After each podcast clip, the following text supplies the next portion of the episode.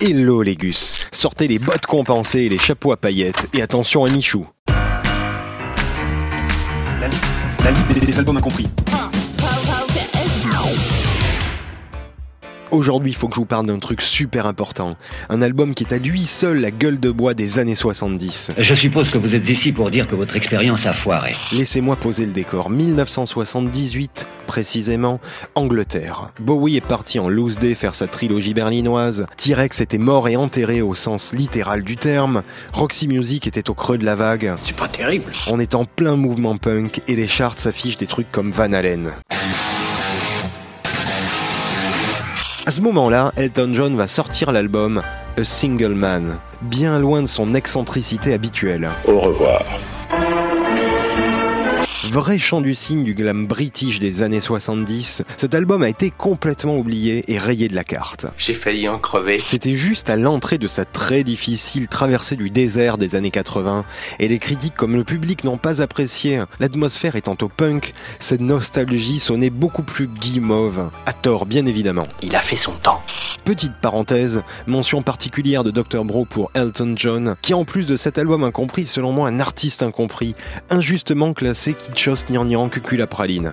Bref, bref, retour sur notre album A Single Man. Je connais volontiers qu'après ce qui s'est passé, vous ayez l'esprit un peu troublé. C'est un disque très lourd, loin de ses rigolades habituelles, placé tristement sous le signe de la solitude. Alors la couverture déjà nous figure Elton tout seul au milieu du parc de Windsor.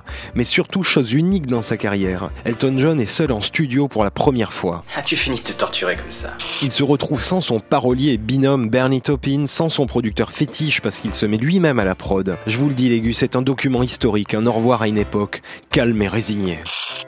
It's paradise here, where the sun meets the sea.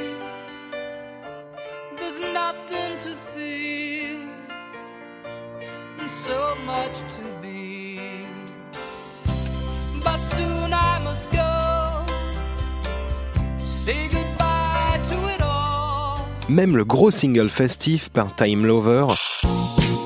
Euh, p- pardon, euh, pa- par Time Love. Par Time Lover, c'est Stevie Wonder. Ah la boulette. Ah oui, j'ai fait la boulette.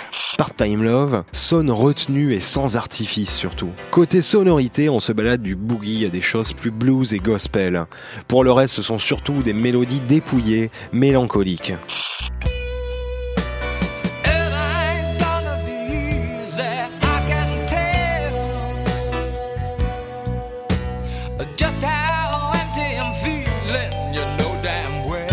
Ouais, on peut dire carrément dépressive aussi, ok. J'ai l'impression qu'une part de moi est morte.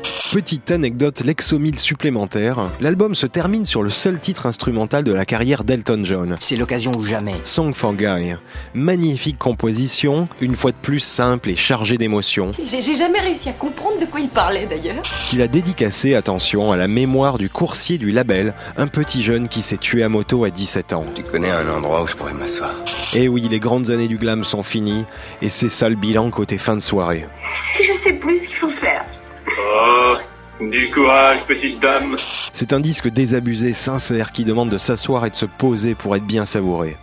Légus, je vais de ce pas remettre ma redingote en satin et mes talonnettes. Faites chauffer les combis en stretch et d'ici la prochaine, on se retrouve tous gaiement sur radiocampusparis.org.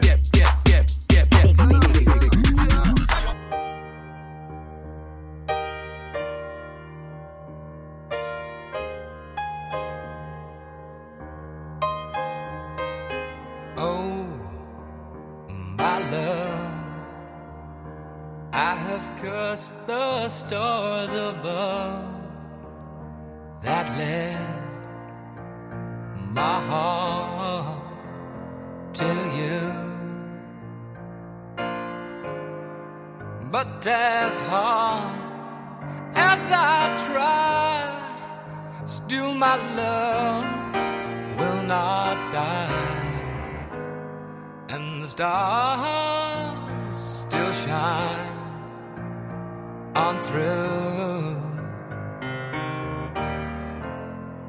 And the stars still shine on through. Oh, my dear, now this ship's too hard to steer.